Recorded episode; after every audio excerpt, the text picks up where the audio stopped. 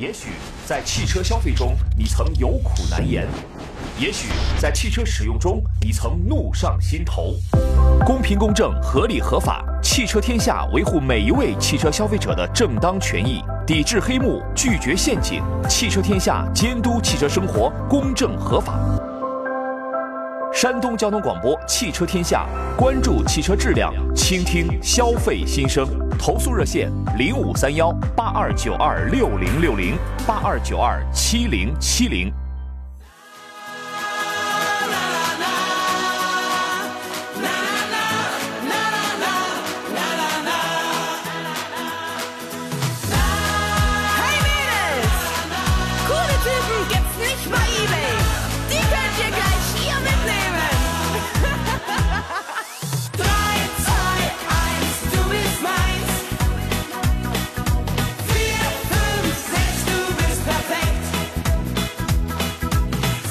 来，下午好，诸位，星期二下午的现在是十五点零四分，欢迎各位呢准点收听山东交通广播，在每天下午的三点开拔到五点结束，为期两个小时的专业汽车节目，叫做《汽车天下》，我是杨洋。今天呢，省内多地啊都出现了小到中雨的天气啊，所以各位开车出门的话，路上注意要放慢车速，谨慎驾驶，尤其还要注意前后左右的这个车辆啊，还有行人呐、跟其他骑士们的，咱们要保持一个距离啊。首先关注一下近日的天气变化。那么山东省气象台呢，在今天上午的十一时发布了内陆大风黄色预警，受到江淮气旋跟冷空气的共同影响呢，今天的下午到夜间，滨州、东营和和潍坊北部啊会出现一个七到八级的风力，另外阵风九到十级，然后日照与半岛地区东南风转北风六到七级，阵风八至九级。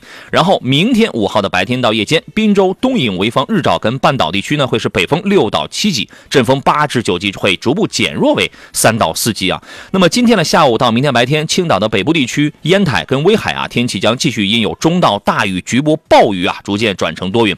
我们通过那个网络视频上看到，确实我老家那那旮瘩这大雨倾盆的，出门的朋友要注意安全啊！咱们交通的朋友。然后呢，鲁南地区呢天气阴，局部有小雨，逐渐转为多云；其他地区天气基本上都是阴有小到中雨转为多云的情况。最低气温，鲁中山区会在四度左右，有霜冻或者是轻霜冻，这是我今年第一回听到这样的字眼吧。然后呢，其他地区最低是在六度左右。明天的最高气温呢，鲁中山区不过才八度左右，德州、聊城跟鲁南地区呢会是十五度左右啊，其他地区最高是在十二度左右。另外来看，明天五号的夜间到六号白天，德州、滨州还有东天气继续多云转阴，有小雨。然后济南、淄博、潍坊、临沂日照啊，还有半岛地区天气又呈现了多云转阴，局部有零星小雨的情况了。那么其他地区呢，这个雨啊看来是飘走了，天气就是多云为主了。气温依然没有特别的高，最低气温鲁中山区在三度，有霜冻。其他区域在六度左右，那么最高气温鲁中山区和沿海是在十二度左右啊，聊城、鲁南跟半岛内陆是在十八度左右，其他地区在十四度左右，请各位密切注意天气的变化。今天下午呢，咱们关注的是汽车投诉还有新车选购两个方面的问题啊。如果您遇到了汽车质量或者汽车服务方面需要投诉、需要维权的一些问题的话，或者遇到了选车买车的问题的话，欢迎各位参与到今天下午两个钟头的节目当中来。直播间两路热线电话已经开通了，号码分别是零五三幺八二九二六零六零或零五三幺八二九二七零七零。另外呢，在节目以外呢，山东交通广播的有一个客服电话是四零零六三六幺零幺幺。此刻。现在您可以在山东交通广播的微信公众号里边选择收听收看到现在节目的音频跟视频的双直播，各位可以留言互动啊。在抖音号当中，请搜索“杨洋砍车”，第一个“杨”是木字旁，第二个“杨”是提手旁单人旁砍大山的砍。欢迎各位先关注后互动啊。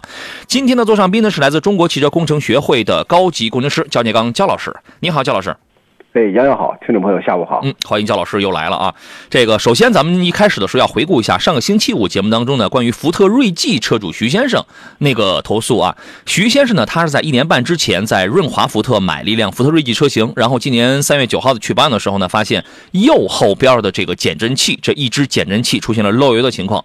那么四 S 店答应是给他免费更换。回家之后呢，徐先生上网搜索了一下，发现呢说这是这有可能是这批次车的一个通病啊。同时呢，他了解到。说这个减震器更换应该是同轴一对儿一起更换啊，但是呢，这个四 S 店呢是只同意给，呃，就哪个坏了哪个漏油我换哪一个。后来双方就开始交涉，呃，截止到前段时间这个交涉的结果是，现在呢四 S 店答应可以给他换一对儿，但是呢需要徐先生承担部分的这个费用。然后呢，这个车主认为这个事儿不太合理，于是向我们节目发起了这个投诉啊。那么这起投诉的一个关键点就在于一侧的减震器坏了。另外一侧是否应当同时更换？上周五的这个节目现场呢，我们找到了这家福特 4S 店的这个售后负责人，负责人表示说呢，左侧的这个减震器，他这个车是没有问题的，是不需要更换的。但是车主提出，他对当时我们我们这个 4S 店售后的工作人员几乎是用了一个目测的方法，他对这个检测方法是否科学、是否准确提出了一个质疑。他还是担心，如若只换一侧的减震器的话，会对日后的用车带来一些影响。然后呢，上期在节目当中，我向大家发发出了一个意见的征集啊，我说大家你们觉得是一个什么样的情况，是吧？听节目的有很多的听众都发表了自己的一些看法，有听众觉得，哎，是得换一对儿啊，也有人觉得没有必要，哪里坏了换哪里就可以了。所以在这个关键的问题上，焦老师最终给出了结论是，左侧减震器是否需要更换，取决于。检测的结果啊，那么今天咱们就书接上回。对于这点，焦老师还有什么要补充说明的吗？啊，这个我认为，首先咱们先确认一点，就是说减震器需要不需要这个接着更换？其实我们的判断条件就是第一个，就说是啊，根据它的行驶里程和时间啊，就说咱们普通消费者为什么形成啊，有一只坏了之后，另外一只必须要换，这是基于啊，咱们零件呃，按照使用这个里程来讲。啊，到了这个一定的年数，它一只坏了，基本上另外一只也差不多寿命也就到了。嗯，这是我们常规人的思维。从咱们维修上来讲，也基本上是这样。嗯，你比如说我的减震器用了这个跑了二十万公里了，其中一只我发现它有问题、有异响，或者说有漏油现象了，那这是我的维修方式，那肯定是两根要同时换。嗯，为什么呢？因为原因，因为它的行行驶里程和时间太长了，基本上也到了零件该损坏的周期了。啊，所以说这时候呢，就说换一只，这时候你同时换两只应该是对的。这里比如说我们大家，就是我们在这个手动变速器维修当中吧，我给大家举个例子，手动变速器维修的时候，如果如果说你发现啊这个离合器片磨薄了，有问题了，一般情况下怎么样？你除了换那个离合器片之外，我们这分离轴承也同时要换，嗯，相当于要换一个套件，嗯，甚至说我这个压盘和飞轮都要检查，看是不是有问题，有问题肯定要同时换，嗯。啊，如果说我们大家想，我为了省钱，只是换了坏了一个离合器片，或者说只换了一根减震器，然后我就不换了，然后你会发现可能用不了多长时间，你又得要把变速器拆下来，嗯，这时候你又费工费时，它主要你浪费的工时费啊，嗯嗯嗯嗯，所以说一定要看，就是我们这零件是不是需要同时把这所有都换掉。那判断的标准是里程使用时间，对，里程和使用时间啊，这是第一个。第二个就是判断标准的话，就说也有可能什么。啊，就像咱们消费者所讲的，如果行驶里程不是特别长，嗯，但是可能同时两只都有问题了，啊，这种情况的话，就说不好界定，但是界定方法也是有。你比如说，我们以这个比较特殊的这个减震器来讲，嗯，啊，如果说确实它有质量问题，我有一只坏了，另外一只可能也用用不长，咱们是假设说也可能用不长，但是我们如果说从外观你没发现有问题的话，那到底它能不能继续用？啊，这时候得需要什么？用仪器来说话，嗯啊，相当于我说的要用咱们什么悬架性能检测仪，要对这个啊，就是我们认为四 S 店认为没有问题的减震器进行检测，嗯啊，检测这根减震器它的这个性能和目前在用的或者说我更换的新的减震器它的差异，按照国标来讲是不是大于百分之十五？嗯，如果说没有大于百分之十五，那说明这根减震器是没有问题，嗯，是可以继续使用的。那也就是说，我们回到车主徐先生他这个车上来讲的话，那么他是在一年半，他这个车呢，呃，是一年半之前然后买的，今年三月九号去办的时候，然后就是这个月刚刚呃上个月刚刚发现了这么一个情况。从时间跟里程上来，从时间上去讲，或许不是很长。所以说，最终的一个结论，呃，您还是认为左减震器是否需要更换，还是要取决于这个检测的结果，对吗？对，没错，必须要以检测结果为主啊。一般情况下，呃，排除一些比较意外的情况出现的话，就说一般两年、两三年以内，这种减震器它其实还真是到不了这更换的期限。嗯，它的本身的性能不会有这么大的衰减，嗯因为本身它没如果说没有漏油，啊，没有出现了其他的一些损坏的情况，你比如说我这个剧烈的撞击啊，或者说我出现了过这个啊很深的坑，这种严重的冲击，啊，你比如说还有一些比较特殊的，你比如说我我的车，事故车，我见过事故车，我撞车之后，你会发现啊，可能我一侧有问题了，另外一侧啊一侧这个减震器，甚至说包括车轮轴承都有故障了，嗯，但另外一侧你你外观检查是没有问题的，那是一些特殊的情况了，对吧？对，但是你用上半年之后，你发现另外一侧它已经受内伤了，嗯，好这种是特殊的。OK，那么上周节目当中我们就说到了这个取决于一个检测结果嘛。对于这点呢，呃，在上期的节目当中，车主啊还有四 S 店对这个结论都是认可的啊。我们现在现场再次连线一下车主徐先生啊，你好，徐先生。你好，主持人。哎，你好，上周五节目播出以后，四 S 店有没有联系您到店再去做一些检测？呃，周五没有，周末也没有。今天上午的时候，我主动的联系了咱电电台，我就想再确认一下时间，包括就是什么时候。我想我给他提出一个疑问，就是刚才专家提到的上线检测，按咱上周五说的上线检测，如果超过百分之十五了，那就需要更换。那需要更换，它没有件儿，他因为之前给我讲的是件儿要在厂家发过来，没有件儿，那我们还要多跑一趟。我作为车主，我多跑几趟那是我活该，没办法，谁叫我买的福特车呢？那是我应该。但是咱专家也好，呃，电台主持人也好，没有那时间去去去去多跑这几趟。我想能不能一趟解决，我就委托咱电台，咱电台呢非常热心，就及时的又和厂家联系了。厂家说没有件儿，要不然就拖到下周吧。就是他也认可，说是要如果换的话，如果就是超出标准，嗯，就就就就需要换，那就别再跑第二趟了嘛，是吧？嗯嗯就是好。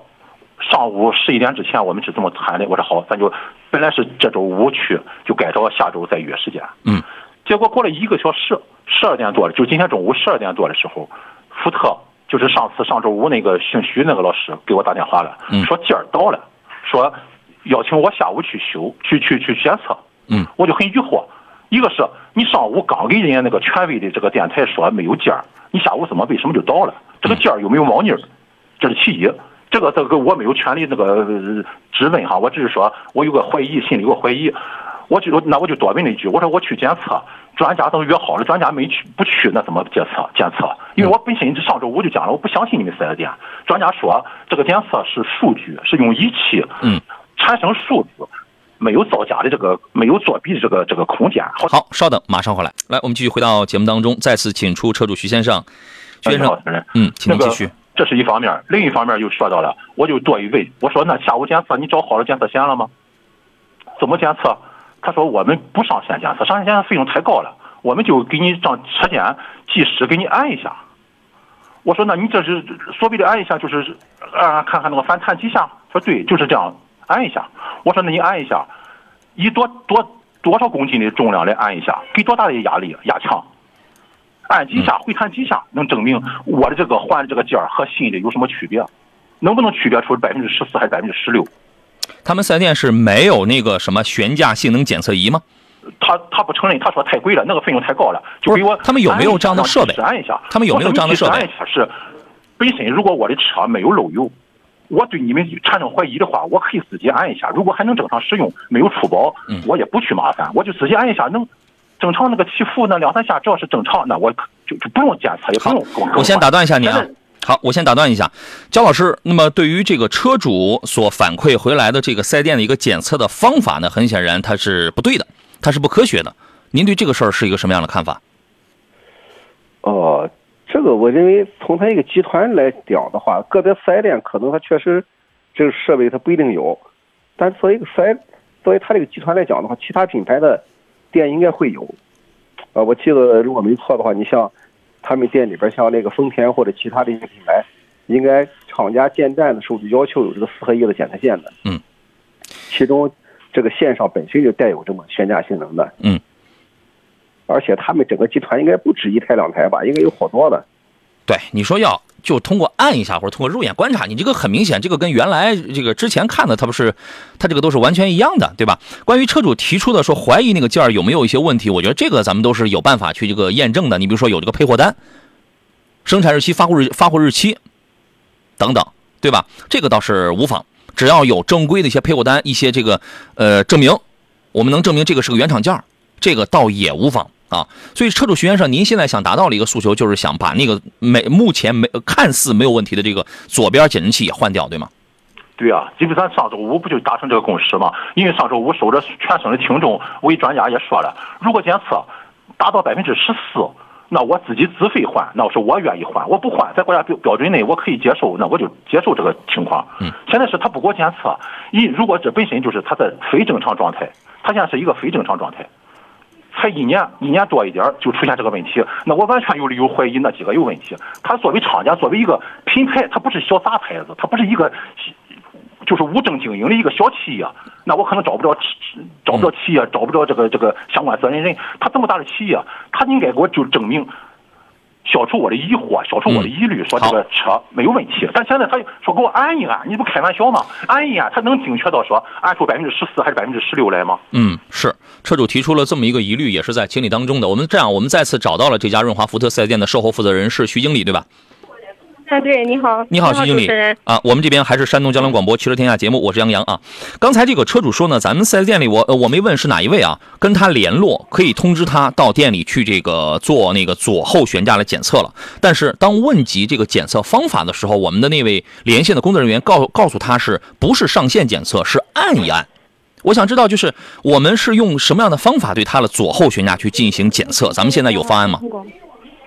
哦，是这样的，就是客户不是那个不同意我们店的技师在检测嘛，就是比较相信专家。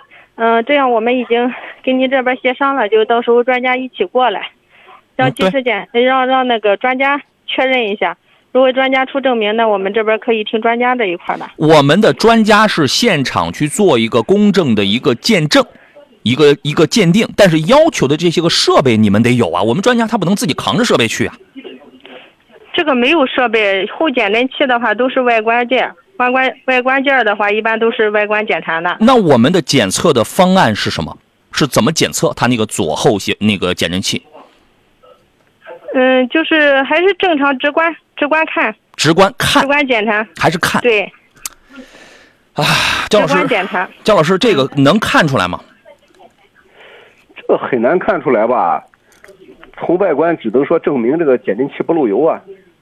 或者说通过这个对漏油的话就达到更换标准。不是，呃，我们的专家说的不光是漏不漏油，就漏油或者不漏油才能更换。他说的不是这个，他说的是一个数据的一个问题。赵老师，您再重复一下您那个悬架性能检测仪所代表了一个正确的一个正负值的一个数据，好吗？对，这个悬架性能检测仪呢是咱们一个国家的一个标准吧，就营运车辆的营运车辆的一个检测的标准。就它的检测标准呢，就要求两边的悬架。啊，就是它这个性能的话，就减相当于减震性能不能超过百分之十五，啊，这左右两侧的。嗯，那专家，我问一下，他这个是私家车也是需要做这个检测吗？这个不是说这个私家车需要做这个检测，是判断一个减震器有没有问题，是可以通过这个方法去检测出来的。因为现在客户有疑问。客户有疑问，你们想解决这疑问的话，你口说无凭啊，眼看无凭啊，对，对呀，当时不是那个咱上一期的节目的时候不就说到了吗？客户如果有异议，可以找相关的鉴定啊，但客户说他不鉴定，他不出这个检测费用。但是上周是您这边不是同意由你们来做这个鉴定吗？证明他没有问题吗？你们先检测。你们先检测出来，如果我不同意，我我对存疑，我再找第三方，我自己出检测，那是我的问题。他是这样，你们先得拿出检测数据来，证明不需要更换。听我听我讲，他是这样，就是在上周的节目当中，你们双方都已经达成共识了，是由咱们店里边给他来进行检测。那么刚刚我们也问了车主，如果说检测了左后悬架的那个数据是没有问题的，他想换他自费；如果是有问题的。那到时候就需要咱们店里边，然后去给他去这个更换了。车主现在是这么个意思，车主也不是说无论数据有没有问题，就一定都要让你们去包他那个左后悬架。但是呢，车主现在说，就是咱们店里边给他的这个回复是检测方法让他觉得有问题，是叫按一按。他说的这个检测数据我们没法给到，我们只能是按我们的流程该检测的检测。但是我们是以事实为主，如果确实是存在问题，是可以给他处理的。你得先检测才能证明出没出问题。对，呃，目前的话就是约客户的时间，客户现在还没定准时间嘛。客户时间现场就可以定。现在目前的问题是你店里是没有设备来做这么一个检测，只能有你只有一双手去按一按。问题是在这儿。你们集团有没有？集你们集团有没有？集团不太清楚，这个设备叫我们的正常的后减震器的检测都是看外观，先看有没有漏油。它右边的话直观都能看到已经漏油了。我跟你讲一下所以说在质保范围之内。啊，对对我们就给他，对，对当时左边也检查了，客户也在场，我们也有照片。我再给您重复一下啊。第一，嗯，您发现了右后减震器是漏油了，所以给它去更换了。漏油是代表了它已经发病了，跟它更这个更换了。现在你们双方的一个痛苦的一个纠结点是在于怎么去证明它的左后悬架有没有问题。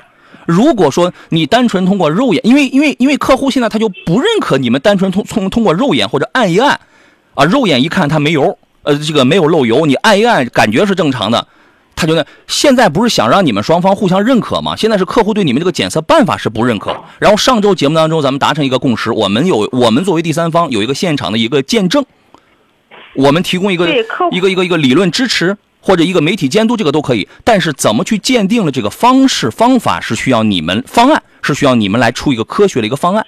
那你们的方案就是按一按，客户对这个方案表示不认可，所以你现在应该拿出一个技术性的一个解决方案。我这样说您能听懂吧？嗯，但是客户不认可，客户可以找相关部门那个鉴定啊，是吧？那您上您您上个星期五呃，您上个星期五为什么答应我们说你们店里可以去做一个技术的鉴定？你这个不叫技术鉴定，你这个叫感官鉴定。但是我们，在我们后减震器的检查都是这样检查的呀。我现在我这样啊，您记录一个东西，这个东西叫做悬架性能检测仪。你问一下你们集团哪家四 S 店有没有这个设备？悬架性能检测仪。呃，也不用这个设备，它还有一个叫四合一的检测线，你可以问一下其他品牌，其他品牌肯定有四合一检测线？百分之百是有的。润华这么大的集团，这个东西它能没有吗？是吧？要么叫悬架性能检测仪，要么叫一个四合一的检测线。就是这个东西啊，我们一定要用技术来说话，不要凭你们自己的技术，就是售后人员的经验来来这个说话。你只有这样才能让车主去去认可你们啊。也也许在这里边，你通过技术检测它没有问题，车主错了，车主你愿意换，那那你自己掏腰包就好了。你得给他一个一个一个一个具体的、详细的技术的这么一个方案，对不对？这样说您能理解吗？可以可以，那我这边咨询一下，问一下。好，现在那个减震器这个配件已经有了是吧？对，配件已经备好了。好，这车主徐先生这边还有什么问题吗？我就想表达一下，就是主持人你也看到了，专家和听众都都在旁边看着，就是这么无理，这样傲慢，我就觉得我真不可思议。我这个买福特车的犯了多大的错误？嗯您他到现在，他到现在他都不认可这个事儿，因为他本身他这是非正常损坏，你就要证明这是好的，其余是好的，我才能安心使用你的这个产品。如果我对你们出来检测结果不满意，我另外再做检测，那是我的自由，而不是说现在让我去举举证这个事儿。好，这个昨这个我不多说了，上周说的和他说的很多了。上周节目当中，我们对于这个关于谁举证、谁谁主张、谁举证这个事儿，我们已经这个说过去了啊，这个就这个这个这个、哎这个就不再重复了。呃，所以说呃，作为车主这边现在也没有什么其他的一些个问题或者是需求。然后呢，现在我们就请这家 4S 店，然后在你们集团内部找到这个悬架性能检测仪或者四合一的这个检测线，给车主明白白做一个技术方面的这种鉴定，好吧，徐经理？好的好的，好。，一定请尽快，请尽快。然后呢，找到这么一个东西。如果说您不太清楚的话，请我们集团领导马上来安排好这么一个东西，把咱们这个车主给他服务好，给他这个约好约过来，给解决好这么一个问题。事儿太小了，就五百八十块钱的事儿，好不好？嗯，行好的好的。好，那就那就先这样。车主如果对这个四 S 店没有什么问题，那我们就先把您的电话就先挂掉了啊。好嘞，谢谢谢谢主任。好，这个上期节目之后啊，我其实我也找到过这家四 S 店，因为我觉得就几百块钱的事儿，你当成对于一个车主的来，他们的这个电话都可以挂掉了啊，车主跟四 S 店电话这个都可以挂掉了。我当时我就觉得，因为就就五就五百来块钱的事儿啊，当成对于车主的人文关怀也行，你是吧？你给他免费换了就完事儿了。当然，我这个要求我也不说是百分之百是合理的啊。我也不是说我我这个要求是百分之百是合理的，你知道吗？但是呢，这个四店的意呃四店的意思是什么呢？说车主已经向厂家呀，向这个主管部门已经多方投诉了，是吧？作为他们呢，目前似乎也有一点，有点想自证清白的这个意思，愿意去证明另外一个减震器是没有问题的。哎，我我特别理解他们，对吧？你你想要的是这个理，你四店想要这个理，OK，这一点我我我理解，但我不理解的是，今天你说你通过一个感官按一按去证明它没有问题，看一看有没有漏油，这个没有问题。好家伙，您也是百年的老师傅嘛，你是吧？你这大白胡子百年老师傅，你才有这样的这个这个作为修为跟这个经验嘛，对吧？另外呢，作为这个车主呢，其实也愿意通过一个检测来明明白白的证明自己的诉求是是不是合理的，他是这样的。所以今天下午给到我一个信息，双方约定到店里面去做一个详细检测了，初步定在这个本周五，是吧？我们还邀请了力邀了这个焦老师给这位听众来提供一个公益的帮助，跟我们的记者一起去到这个这个这个现场啊。所以说呢，今天这个赛店这个解决方案是很难让人满意的。这个事儿我们会继续去这个跟进啊。我们先进广告，马上回来。来，各位，现在是十五点的三十四分，欢迎您继续回到山东交通广播，正在全省乃至全国进行音频跟视频直播的《汽车天下》的节目当中来。我是杨洋啊。今天下午三点到五点两个钟头，咱们重点关注两个方面的问题，一个是汽车投诉。无论是产品的质量还有服务方面，你觉得你的合法的权益受到了一些损害的话，可以找我们来进行一个投诉啊。然后呢，还有一个是选车买车，我们穿插进行，你有哪方面的需要，都可以来找到我们今天的这个节目当中来。我是杨洋啊，我们的直播热线呢是零五三幺八二九二六零六零或零五三幺八二九二七零七零。另外呢，还有多种网络互动方式。此刻您可以在山东交通广播的微信公众号里边来收听收看到现在的节目，也可以在杨洋侃车的抖音号当中来先关注来进行后提问啊。也谢谢大家，从节目一开始就有很多的留言，我都没有来得及看。呃，三点零八分，节目刚一开始的时候，就有人发微信说最爱听的声音，最专业的节目啊，谢谢。还有人说杨老师下午好，谢谢啊。还有人泰山英克松讲两位下午好，坐等节目精彩纷争开始，您辛苦了。节目已经开始三十五分钟了，我刚看到您的这个这个这个微信，也谢谢金海豚电台之音专业服务汽车天下啊，谢谢你们，你你每次都这么有文采。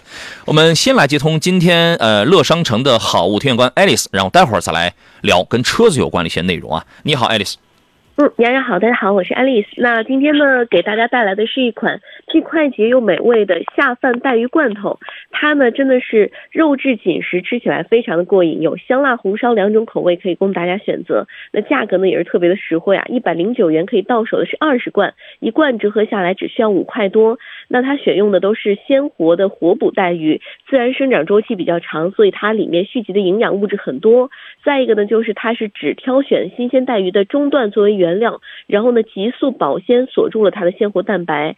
我们说到货之后呢，你会发现啊，它是真空罐装的杀菌的，所以是不含任何防腐剂和添加剂，老人、儿童和孕妇都是可以放心食用的。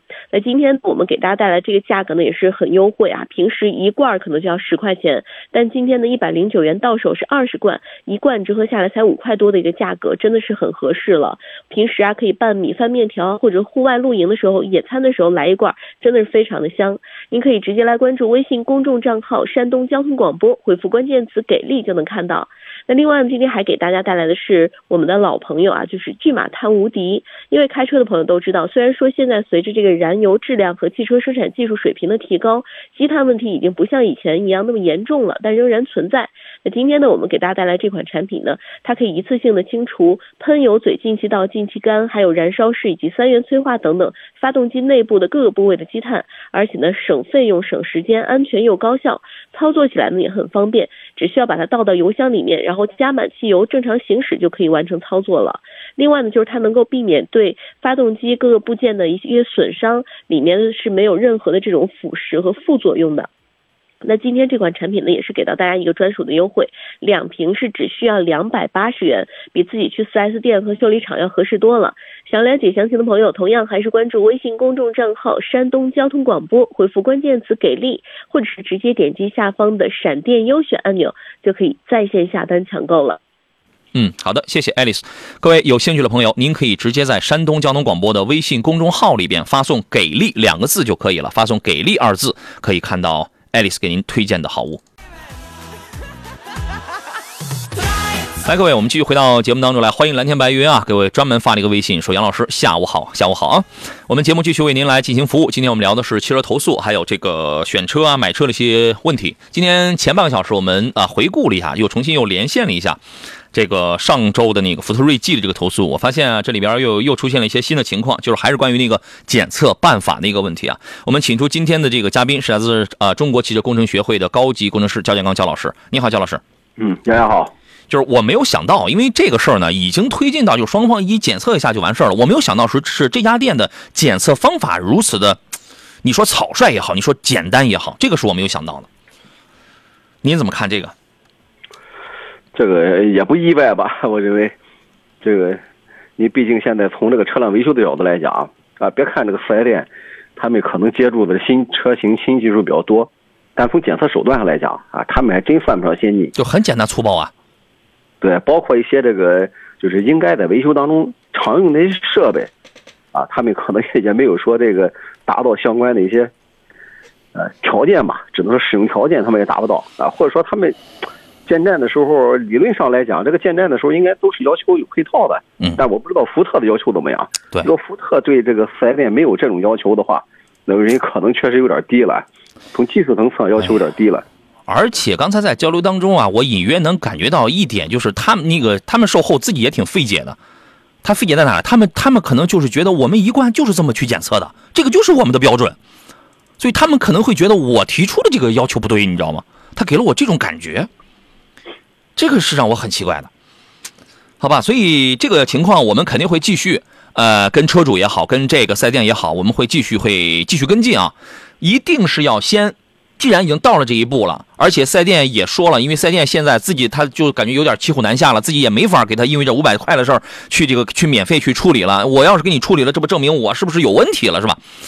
他们更愿意去证明他的那个减震器是没有问题的，他们现在愿意是这样，所以说他们双方哎都愿意去做这个鉴定。那基于既然双方都愿意去做的话，一定用最科学的方法，双双方都接受的方法，尤其是消费者接受的方法去这个做，先做这个检测，对吧？等到这个检测结果出来以后，我们再去协商双方怎么去处理好这个这个这个这个事情啊。你看现在这个问题就在于什么呢？我从上期节目我就看出来了啊，关于这个换一根儿就坏了一根儿，是换一根儿还是两边同时换？我们很多网友是众说纷纭，他们的理论依据是来自于网上。对吧？网上有人说换一根儿，有也，但是一查有人说就得换两根儿，这个是他们成为了他们的理论来源。所以我就想，这个事情在行业里边有没有一个敲死的板上钉钉的一个说法，就是说按检测结果嘛，焦老师。这个理论上来讲啊，应该我们是按照这个检测结果，因为我们国家这个汽车维修方法当中有一个，就是说对汽车这个相关配件的进行更换或者维修之前，应该有个叫维修前的检测。嗯，我们要去呃，还是想对营运车辆吧，因为咱们私家车你不好约定它。对营运车辆，我们要求是在二级维护前进要进行检测的，根据检测的结果来决定哪些配件啊进行维修或者更换。嗯，啊，这也避免了以前啊，咱们以前国家说我们要定期保养，现在定期保养，比如说我到了这个八万公里，你必须啊，我要求你这个换环儿是强制性的做些东西啊。那是以前，因为我们以前那个配件的质量普遍不高，嗯这个包括生产加工的工艺不够精细，啊，导致这个车辆可能在使用前期啊露出一些问题。但随着我们整个这个可以说各个行业啊，特别是我们汽车制造这个行业，它整个机械化程度的提高，包括这个产品质量的提高啊，所以说这个所有的汽车，包括整车，还有它各个部部分的配件，它的使用寿命都远远的超过以前了。所以说，我们国家在大约是在一九啊九十年代吧，一九九几年我记不清楚了，应该在九十年代，当时应该我还是在上学期间吧，嗯，大约也是在九零年左右，应该但好像是在九一年左右吧，出台了这个我们这个国家相关的一些这个相关的政策，就要求我先做检测，再做维修和更换。嗯，其实我们整个汽车维修界按理说应该是执行的这个政策，但其实我们现在好多人的这个思维，包括一些这个修理厂、四 S 店，他还延续一些老的一些方法，对没有把真正的咱们这个国家这个汽车维修管理办法这个新的标准执行下去。大家看看，已经过了三十多年了，现在还没有把这些些这个新的国标贯彻下去。我们大家还是按照一些比较传统的哎呀，啊一般的理念去，包括我们对一些东西的认知是靠手啊、手的感觉啊、靠靠经验眼看啊，是等等。所以这个就真的是，哎呀，就是非常的蹊跷啊。虽然我们有老话说叫“莫欺少年穷”啊，莫莫欺人少年，但是你到赛店你去一看，这都是很年轻的二二十来岁、十六七八岁的，呃，这个十六七八岁可能年龄小点了，就是这种很年轻的这种维修技师，然后他给你按一按，凭借肉眼看一看漏不漏油。你这个方式确实简单粗暴。如果就是如果这种方式消费者认可的话，他就不用向我们来投诉了。他投诉不就是因为你之前最早的时候检查他左减震器的时候，你那个看一看漏不漏油那个方式他不认可嘛？你这不怎么一这个又回去了？这个是，哎呀，仇人，仇人，好吧。这个有位呃，我们马上要来接通下一个我们线上等候的一位听众是吧？这个有一位济宁的朋友发微信说：“老师，迈腾三三零豪华怎么样？”我你这个问题我后边我就不看了，这个车我不推荐，三三零的迈腾不要买，GPF 买它有 GPF 买三八零，那除非你三天两头你是跑在高速上，生活在高速上，你可以买三三零，对吧？你后边你说现在买合不合适啊？怎么样的那些我都不管。三三零这个型号不推荐，推荐买三八零啊。来，我们回到节目当中来，我们线上有一位是孙先生，还在等候是吧？来，咱们来接通他的电话啊。你好，孙先生。你好，杨洋老师。你好，把您想反映的这个问题说一下，好吧？哦，我这个车子呢，它是在于二零二二年七月二十九日，在枣庄天狼汽车销售有限公司购买了二零二二款的日产轩逸。嗯。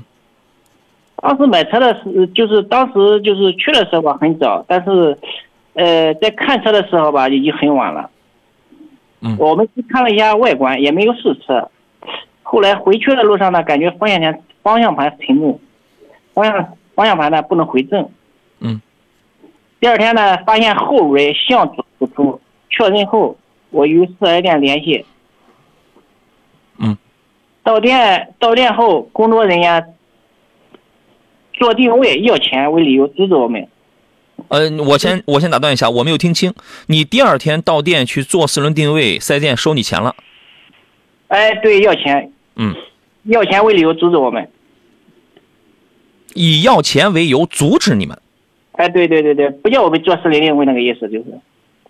就是说你可以做，但你得交钱。对对对对对，是的。然后。然后呢，经过再三恳求呢，只做了一个两轮定位。嗯。一个一个是右前轮，一个是右后轮。做完后，工作人员说一切正常，一点问题没有。嗯。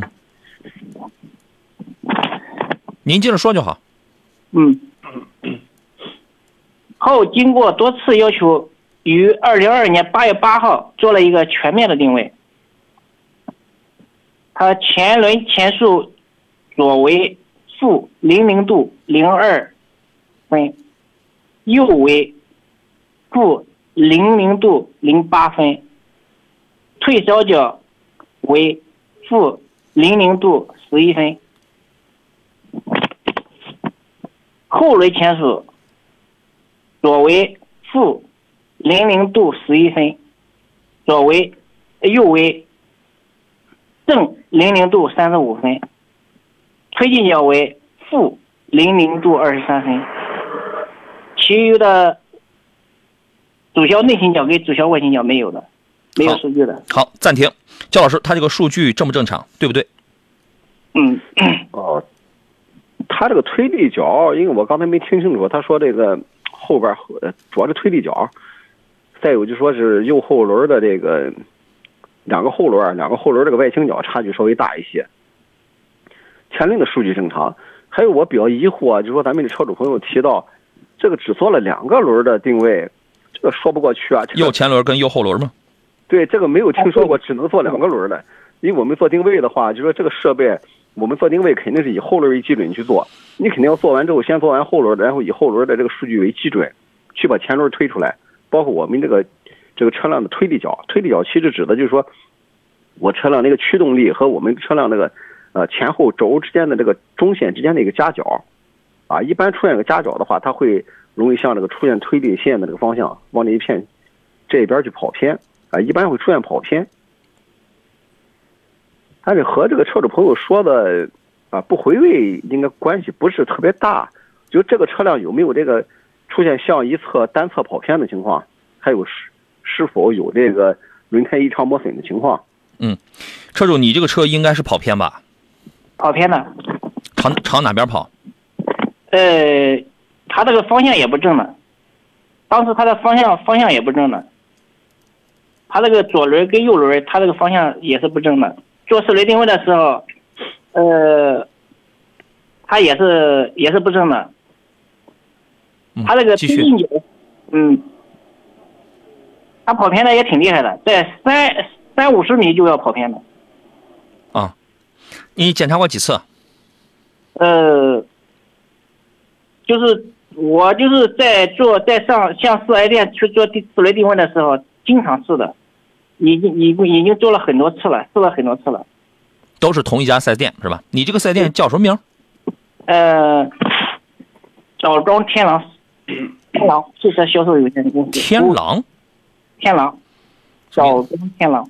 这名字起的还挺吓人的还。这个他们四 S 店排查的原因是什么？他们认为你这个车有问题吗？他说没问题，他说没问题，嗯，他说数值一切正常，没有没有问题的，一点数问题值正常。但是你自己开这个车，它就一直是方向不正，是跑偏。哎，对对对，你这个车有没有交给他们去开一开？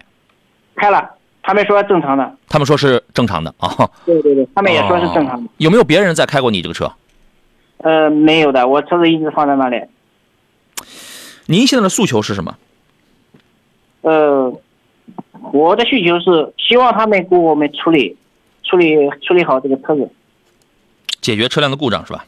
对，解决车辆的故障，当时就要求他，但是他们一一直认为这个车子没问题，也没问题推卸责任。但是他们就是说，通过一些数据也好，通过怎么怎么着也好，检查也好，他们认为是没有问题的。那你有没有找一个其他的一个第三方，或者是一个鉴定，或者一个怎么样的来检查一下这个这个车到底有没有问题？呃，我与我就是在今呃八月二十七号的时候，我曾把他这个数据发到北京去，鉴定中心第三鉴定中心，哪一家？是权威的吗？呃，是权威的，嗯，是权威的，他就是北京叫你你不需要说名字，嗯，你接着说后边就可以。他发过来的信息说这个车看数据，根据你发过这以上的数据图片，图片上的数据来说，这个车确实存在问题，质量问题。你是把相关的数据的图片发给他们，对，在在四 S 店做的四维定位的数据，嗯，然然后呢？那这家四 S 店认可吗？呃，他不认可的，嗯，他不会认可的，然后呢他？也不会认可的。然后呢？然后四 S 店就以各种理由叫我们去起诉啦，去去找律师啊什么的，就这样一直推迟我们。嗯，你起诉了吗？没有，我们就是经过法院调解了，啊，法院已经给你们已经调解过，呃，调解了，调解也没有结果的。四 S 店一直就是说这个车辆没问题，也经过那法院那法院是怎么调解的？呃，他们就是说以鉴定结果为为标准，法院有没有给你找一个鉴定部门？呃，找了，找了，哎、什么结果？结果是正常的这个数据。法你这个是你当地的法院是吧？对对对对对。他给你找了一个，我我相信他给你找了这个部门应该是公正权威的。那么他们的鉴定结果是有什么书面的什么这些证明什么都有是吧？呃，上面只是呃，就是光有前数，前数出了数值，呃，主销内倾角、主销后倾角，包括主销内倾角都没有出数值的。就数据不完整吗？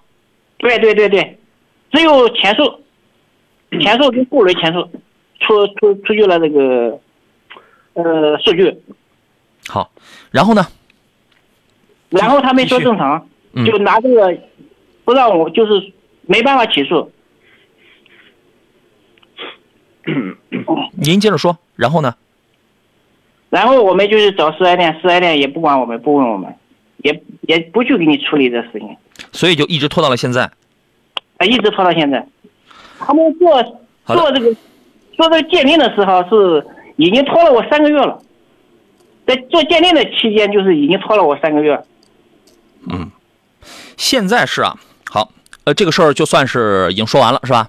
嗯嗯，好，焦老师，你看啊，现在是他们当地的这个法院也好，或者其他的鉴定部门也好，是，但是听上去好像他刚才是只做了一个是左前轮的这个前述数据，是吧？哎，是吧？是的，对吧？他没好，呃，是不是没有做这个四个轮？我们就是单纯听车主是这样讲的啊。那么然后，但是他出的这个鉴定结果，四 S 店肯定是觉得我肯定，那你这个东西就是作为我的一个依据了嘛，我更加证明我这个车是没有问题了嘛。在这里边，你看他讲了就是这么一长串的这个事儿啊，您您觉得这里边有没有什么问题？这个我认为啊，咱们车主朋友这个太年轻了。其实你这个用这个四零零位的数据，在不在标准范围内，这个你没有办法去去和四 S 店去抗争的。我可以给你讲，这四 S 店的数据就包括，就是你找一家这个店，或者你找这个社会呢机构你做了，因为我们这个四零零位它有一个数值范围，就包括你刚才说的这些数据，基本上还在大的还在范围之内。你根据这个，你没有办法去这个投诉他。其实我认为你这个争的主体是错的，我应该是解决的新车，我应不应该去跑偏？我的车辆不应该出现跑偏，包括出现方向盘不正的问题啊，包括我这个车辆行驶过程当中啊，因为我还因为我们是出于第三方啊，也确实不知道你这个车，比如说我在直行的状态之下啊，在不同的车速之下，我松开手之后啊，我松开手之后让，比如说我让这个车先跑直了，比跑直我跑上一百米，假如说我松开手之后。你现在车是向左侧跑偏，向右侧跑偏，这个你试过没有？大约跑多少米开始跑偏？向左侧三十到五十米是吧？对对对对，是的。对你向哪一侧跑偏？向右还是向左？向左。啊，向左跑，向左侧跑偏那肯定是不对的。首先，因为为什么咱们国家这个公路设计的什么？为了排水，我们所有的车辆，呃，所有的公路都是中间高两边低的。啊，所以说，如果说正常直行状态下，我松开手，这个经过一段长时间行驶之后，它会慢慢的向右有轻微的跑偏现象，这属于正常的。但是向左跑偏，那肯定不对。所以说我基本上按照你说的这个，呃，车辆的现象，已经认为这个车是有故障的，但这个故障不一定在四零零位上。啊，你这个四零零位数据，包括刚才说的，也不支持向左侧跑偏的。应该是有这个其他的第三方的故障存在。我是不是可以这样理解，焦老师？就是他做了那个数据啊，他做出的是一个范围，只要其实只要在这个范围，这个数据只要在这个范围内，它就都是正常的。所以呢，他单纯去做去看那个数据的话，那么人家判断这个数据就一定是它是正常的，它是没毛病的。但是这个车的实际症状，它就是跑偏的，它应当是。不断的去检测是什么原因导致这个车的跑偏。既然数据没问题，那么如果别人是，但现在还有个问题是四 S 店的人试了他的车，四 S 店人说是正常的，你这个怎么搞？这个四 S 店说正常，这个应该不对啊。嗯。因为你首先你可以比如说我做这个记录嘛，现场我把这个车放正了，放正了之后，你找一台其他的车是不是也向左跑？啊，按理说咱们这个公路的话，中间高，两边低。啊，我行驶在这个，我肯定我是靠右侧行驶嘛，那么肯定慢慢的向右走啊。如果向左侧跑偏了，呃，假设我沿沿着马路中心线去走，我跑到对面车道去，那肯定是不正常的。嗯，对。而且车主你可以完全就从他店里找一台另外一个型号的车，呃，同一个型号的车子，然后找一个另外一台，然后你就可以试一下。呃，杨洋老师，这个事情我也我也叫他们做了一个，嗯，后来他们做的这个数据呢，都是在标准值的，他那个。这个车子，为什么呢？他就是当时在做的时候，我有这个录像。他当时是动了手脚了。他做那个那个，那就是用同款的车子做了一个四轮定位。嗯。他后轮是没有出出后后的左轮是没有出数据，给关闭关闭了。你四轮定位为什么有一个轮它是不出数据的呀？它关闭掉了，给。啊，这个不会了，这个仪器你关不掉啊。因为仪器都是按照这个程序去往后走啊！哎，我就觉得是不是这家四 S 店一直在这个检测的这个手段上，它就有问题啊？嗯，这个我认为这个车主不要纠结于怎么做分位。咱们稍等啊。来，各位，现在是下午的十六点零三分，这依然是山东交通广播，在每天下午的三点到五点两个小时为诸位直播的专业汽车节目《汽车天下》。我我是杨洋啊。我们每个就是每周七天的节目全部都是直播，但是我们会涵盖很多的内容，包括新车挑选啊、汽车投诉、汽车维权啊、维修保养、二手车呀等等，有很多的内容。每个星期二、每个星期五呢，我们这个下午的这两个小时就是两块内容，一个是汽车投诉、汽车维权，还有一个就是选车买车啊。欢迎大家今天有任任何的这个需要的话，大家可以随时对号入座啊。就今天来讲的话，我们现场有几个投诉啊，所以说大家这个选车买车成了你得插空进行了这么一个内容了，好吧？直播热线是零五三幺八二九二六零六零或零五三幺八二九二七零七零。此刻山东交通广播的微信公众号在进行音频跟视频的对节目的双重直播，各位可以关注，可以留言互动。各位也可以在玩抖音的朋友可以搜索“杨洋砍车”，第一个“杨”是木字旁，第二个“杨”是提手旁，单人旁，砍大山的侃，杨洋砍车啊，也随也也在进行这个视频直播。各位有什么观点，也可以随时在我们节目当中提到了一些什么样的事儿，你可以随时发表你的观点，我基本我都可以看得到。当然你的问题呢，因为我们的节目的互动量是之最，是频道之最啊，所以说我会。陆续来看啊，所以有的你一些留言我未必会第一时间会看到会回复到，就各位啊计较节奏啊。来，我们继续回到这个节目当中来。今天嘉宾呢是来自中国汽车工程学会的高级工程师焦建刚焦老师，你好，焦老师。嗯，杨洋好。我们还是回到刚才是孙先生对吧？是孙先生的这个关于轩逸的这个投投诉当中来。我们有一位朋友他问了一个事儿，我觉得他问的对呀。他说，车主你有没有自己从别的地方做一下这个四轮定位啊？做了，杨老师。啊，我做了。怎么样？在在雷伊的这个四 S 店做的，他那个做的是，他这个前轮的前数是负三点九，你不用说数据了，就是结果是什么？结果它的数值就是很大的。是正常还是不正常？是怎么样的？他们说不正常的，也是不正常。你把那个数据你发给我们的那个呃，这个我我你你你发给大矿，你发给我的同事大矿，你把你手上有的这些个凭证你都要发过来的，好吧？好的，好的，好的，好的，杨老师。那边说是不太正常。对对。好，这样啊，来，现在请大矿帮我们来找一下他买车的这家 4S 店，好吧？这是在在哪个地方来着？枣庄是吧？枣庄。枣庄天狼。好，帮我们找一下这个 4S 店啊，我们来这个核对一下这个相关的一些情况。所以你先稍等一下啊。我们有朋友，刚才我们说那个福特的时候，有朋友发凡凡夫俗子是日照的朋友，他发了一个微信，他说我的福特探险者今天刚索赔完刹车盘，刹车发抖，三月十三号气滤漏油，索赔更换，气滤汽油滴滴答答的漏啊，太吓人了！福特这质量真是有问题啊！倒车影像蓝屏，手机蓝牙显示连接却不能使用啊！他的车机也是这样啊，我还以为只有丰田汉兰达的车机是那么差呢，啊。还有朋友问的是，我一个同事外号叫铁人啊，他呢想在大狗跟威兰达之间选一个，他希望他的车跟外号一样，啊，耐造、省心，还有其他推荐吗？坦克三百啊，坦克三百不行吗？坦克三百比大狗看上去还还更硬汉呢。当然，你他如果真是叫这个外号的话，他买个威兰达干么呢？买了个软妹子，没动力，只有保值，只有经济性，是吧？传三代那种东西。他如果真想追求点什么铁人的这种钢骨的话。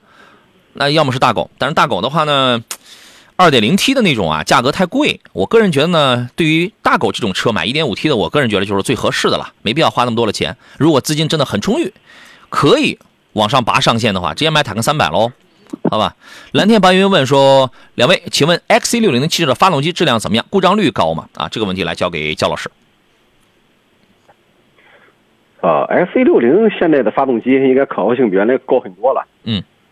这个不像原来，原来的话确实是稍微有些问题啊。因为最早它和这个福特合作那一块还是有些问题，后来改了之后，改了之后也慢慢的啊好转了吧，应该说是。嗯。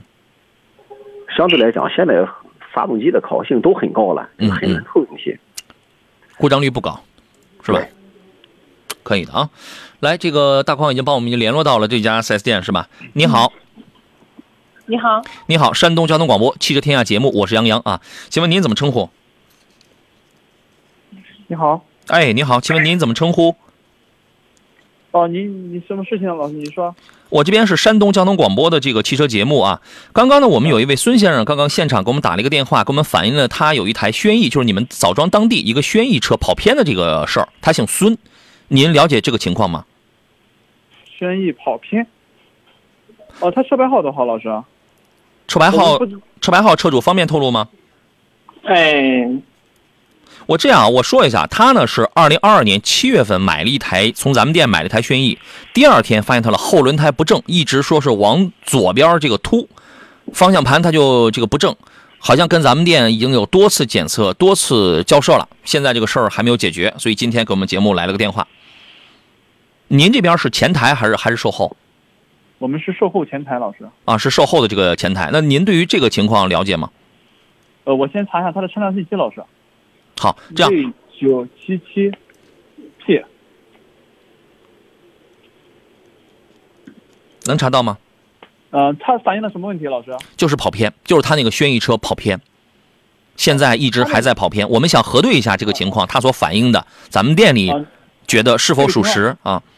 这个情况我跟您说一下，老师什么情况啊？嗯，请讲。呃，这个情况呢，他当时他当时呢也是把这个情况就是诉讼到了这个人民法院，后期呢法院呢也是经过了就是筛选了一个那个鉴定机构进行鉴定，经过鉴定以后呢，他这个车辆属于正常的无缺陷，我们也有鉴定报告都有，什么手续都有的是。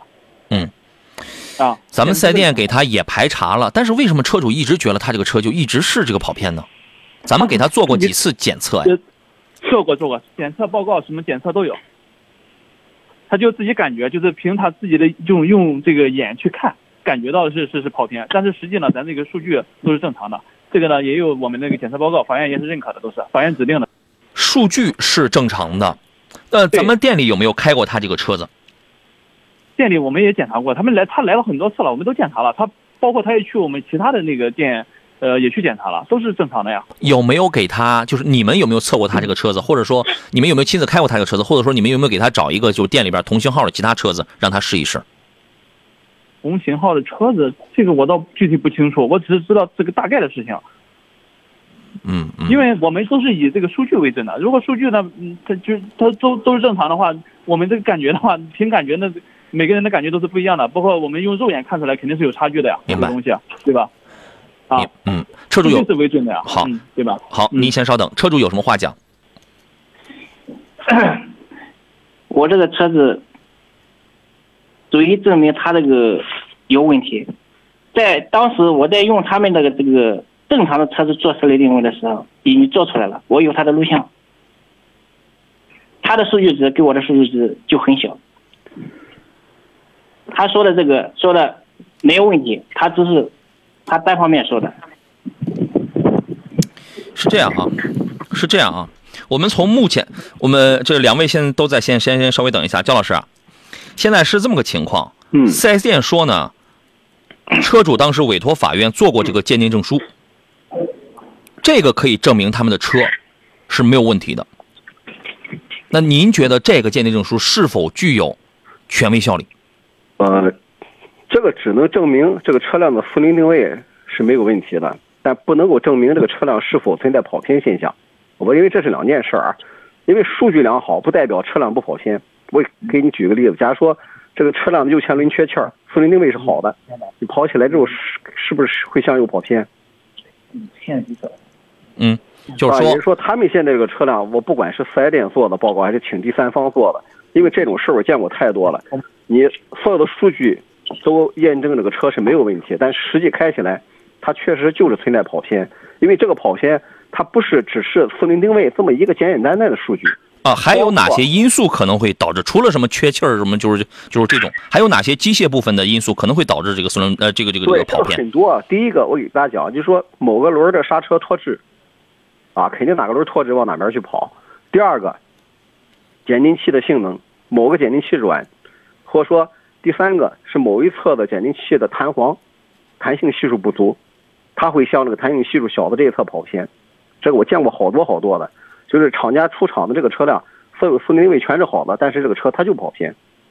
啊，我大概有十接近十年前吧，我解决过一台那个朗逸的事儿，朗逸车新车出厂就严重跑偏嘛，啊，四 S 店也是检测完之后，数据都是好了，我测完之后也是数据都在范围内，但就是严重跑偏嘛。嗯，但后来我检测结果就是它单侧的这个减震器的弹簧这个弹力落了，落于另外一项，其实这是叫胎里带的毛病啊，这不是一台车的事儿。是这样，一批车它这个车是一台新车，会出现您所提到的减震器软或者弹簧性能不足这样的情况吗？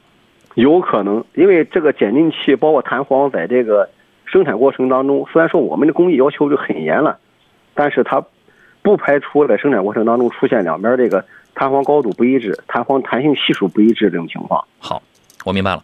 那这样，咱们四 S 店的这位工作人员啊，你好，你好，你好，哎，咱们店里愿不愿意再给这个车主再做一次和四轮定位无关的其他方面的一些个检测？你们愿不愿意？比如说，呃，比如说是哪方面的老师？您说，哎，刚刚这个我们提到，比如说减震器这块儿、弹簧这块，就是有，就是我我相信你所提到的，你们的这个鉴定是有证书的，是有这是有这个证明的，对吧？但是呢，刚才我们聊到说鉴定的是四轮定位的这个数据是正常的，但是我们刚才也谈到了，说有可能是其他的原因导致他这个车出跑偏，就是你们愿不愿意就是抛开四轮定位，检查一下其他方面有没有另外的可能导致他这个车跑跑偏，去用排除法去这个检测一下，可不可以？它这个检这个方面的话，检测它这个，呃，它没有，关键是没有这个相应的这个检测的仪器啊，这个东西啊。呃，我我我的意思是什么呢？我只是举一个例子，这样，呃，具体还可以检测哪哪些方面？这个焦老师您就直接说。我们请这个我们现场的这位经理，请您给这个记录一下，好吗？嗯，好的。对，我认为首先说检测先放到另外一边儿，我认为应该是车主和咱们这个四 S 店两方应该先针对这个客户的车和咱们四 S 店其他的提供一台车先做对比，先开车去比较，啊，应该你肯定要找个第三方在场去一块儿大家看着。好，稍等一分钟，马上回来。来，我们继续回到节目当中来啊，焦老师，您给来呃，像我们这位四 S 店的这个经理啊，在这个说一下，呃，除了这个做四轮定位，通过肉眼、呃通过这个仪器来看、来读取这个数据之外，还有哪些因素可以被视为是有可能影响他这个车跑偏了因素，值得去一检查？对，首先呢，我认为先确定这个车跑不跑偏，因为他四 S 店和车主首先这个事实要验证啊。如果说这个车主说跑偏，四 S 店说不跑偏，那我们剩下再做其他这个检查是没有意义的。首先验证这个车有没有跑偏的现象，啊，如果说这个确实存在跑偏的现象，那我们现在要做的，包括四 S 店，我认为第一个，先检查这个四个轮儿有没有这个出现了某个轮儿有制动脱质的情况，啊，这个比较简单。这个现在你可以上一条那个检测线上做一个，呃，车辆的脱质实验就行，这能做出来。有没有这四轮当中有没有其中哪一个轮是有这个脱质的，是吧？对对对，这个是能做出来的嗯啊，这个脱质实验是可以做出来的。嗯，还有呢啊，而且这个上午我呃刚才讲的这个四合一的检测线，就具备这个功能，是能测出来的。嗯，还可以做哪些工作？对，这是第一个。第二个的话就是，呃，还是刚才咱们提到这个悬架性能检测仪，悬架性能检测仪它可以对单侧轮或者说对两侧轮这个整个这个车辆的吸震性能做检测。啊，如果说两边的吸震性能，比如说某一侧的减震器软了，或者说弹簧弹性系数弱了，那我在做的测试的时候，这单侧这一块就会呈现什么？它的减震性能不佳的情况。嗯，肯定哪一侧软，车辆会向哪一侧跑偏。特别是车辆在行驶过程当中啊，你关键如果说你感觉到路面稍微颠簸的时候，它越颠就像这个一侧跑，这就说明是减震器黄的事儿。嗯嗯，如果说非常平，它反而不跑偏，稍微一颠就向一侧跑，那就说明是减震器和弹簧的问题。就是检测两侧的这个吸震性能有没有不一致的情况，对吧？对对对，除此之外的话，你说那其他常规的，比如说轮胎的气压，啊，还有我们两边的啊车轮的轴距、轮距这个检查，你都要去检查，都要测的。啊，大概也就这些是吧？对，这些检查完之后，基本上这个车辆存在跑偏的情况都可以查出来。行，啊。大家不要认为新车就不会跑偏，嗯，新车其实啊跑偏的有很多，好多，因为我在一线这么多年遇到这种情况太多了，各种品牌的车辆都有可能会发生。嗯，好，呃，咱们四 S 店的这位经理啊，你好，陈经啊，陈经理啊，你好，你好，哎，刚才我们嘉宾说的这三个方面，您都有记录是吧？是的，啊，咱们能不能？因为是这样啊，因为我觉得孙先生呢，他是咱们当地的咱们一位车主，而且他这个车应该是刚刚买了，还没有多久，是吧？咱们能不能就是耐下心来，给他就是把他给呃约到店里边去，我们给他再做一下这些方面的这个检测。我相信你们如果去做了这么一个工作的话，然后他会反而会觉得你们的服务是很到位的，嗯，可以吗这？个东西呢，呃，我说我我说一下老师，嗯这个东西呢，就是像刚才这个老师说的这些鉴定哈，我们可能没有这个嗯资质去鉴定这个东西啊。如果说他要是想鉴定的话，可以找咱这个第三方机构进行鉴定。如果说确定鉴定出有问题的话，对吧？我们该怎么走保修，该怎么走就可以都可以了，是吧？咱们店里是就是刚才说到了这个测这个有没有车轮脱质啊，测这个悬架性能有没有不一样，嗯胎压轮距的，咱们现在就就就没有这样的技术，没有这样的设备，都都是检查不了的。对，是的，是的。哎呀，这个事儿怎么办呢，焦老师？这个事儿，那我认为是这个问题又回到原点了啊。如果说这个确实是这个车辆存在跑偏的问题的话，那我认为这个责任啊，那你肯定由四 S 店去负责去解决，去帮着去找第三方去、对去做。您这样啊，陈经理，这个事儿您有没有向咱们这个厂家、什么技术工程师、技术部门去反映过？这个我们也反映过这个问题啊。哦，那他们是什么意见？他们就交给你们。都是都是有这个检测报告的，所以说呢，我们就是出厂以后呢，检以检测报告为准。但所以说，为什么说会闹到这个地步？就是我们感觉就是没有问题的，所以说让他那个进行，呃，进行那个找了，当时不是找了第三方那个机构进行鉴定的嘛？嗯。啊，所以说那鉴他鉴定的没问题，我们就也是以这个鉴定报告为准的，也是上传给厂家的，那就说明它是没问题的。对，呃，我刚才的意思呢，说的是你的检测报告检测的是四轮定位的数据，这个是没有问题的。嗯，我们刚才我们说的这三条，呃，我们另外说的这三条跟四轮定位是没有关系的。现在是你们没有设备，这个我是吧？对对，我这个我们是做不了的。如果说他是想那个做的话，那只能说找一下第三方机构吧。嗯，好吧。呃，那那就这样。那所以说这个问题，咱作为咱们店里边，现在你就觉得我们这个车是没有问题了，然后也不太愿意跟车主去联络，然后给他再提供一些其他的服务了。如果说车主你你自己去检测有有什么问题，你再回来再找我们，是这样吗？嗯，是。好好的，谢谢您啊，好嘞，好嘞，再见。再见。那就这样，车主啊，孙先生，你听到杨老师。你当时你只有一次是找到了你们当地的这个法院，然后他给你指定了一个鉴定机构去做了一个四轮定位的一个检测，是吧？啊，对，是的，是的。